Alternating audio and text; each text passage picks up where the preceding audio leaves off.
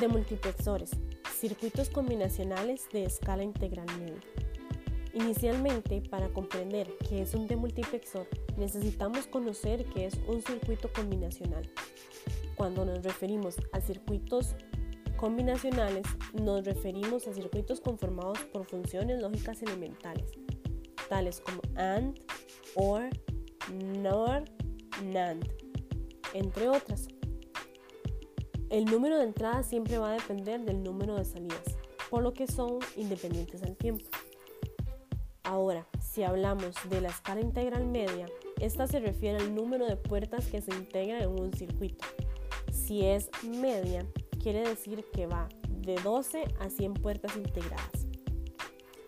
Comprendiendo lo anterior, ahora podemos hablar de los demultiplexores. Estos son selectores de salida y su función principal es generar funciones lógicas. Estos poseen una entrada, varias entradas de selección y varias salidas.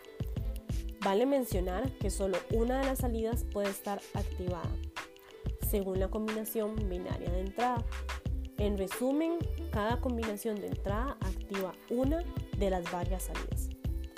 Para comprender esto mejor, imaginémonos un ejemplo cotidiano. Imaginemos que tenemos dos tuberías por las que circulan fluidos distintos.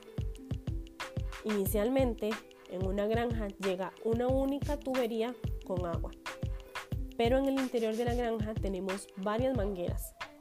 Cada una se utiliza para limpiar una zona específica de los diferentes establos que se tienen dentro de la granja. Como solo hay un granjero, solo se podrá usar una de las mangueras a la vez. El granjero no podrá utilizar dos mangueras al mismo tiempo porque están en sitios diferentes.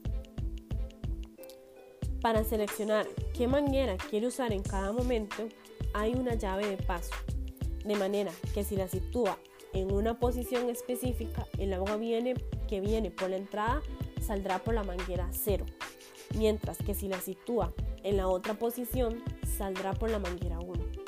Ahora el granjero tendrá que posicionar la llave de paso en una de las cuatro posiciones posibles que tenemos para los diferentes estados, para que el agua siempre salga por la manguera seleccionada.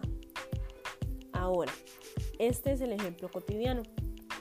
Imaginémonos que las tuberías son canales de datos y que los fluidos que pasan son los datos.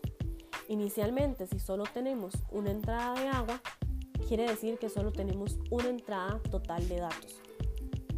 Pero según lo que escoja el granjero, que en, esta, en este caso es nuestra entrada de selección, se va a obtener una salida diferente de las cuatro salidas posibles según el ejemplo mencionado anteriormente. Esto quiere decir que según lo que se escoja con la entrada de selección, así va a ser la salida que nosotros obtendremos.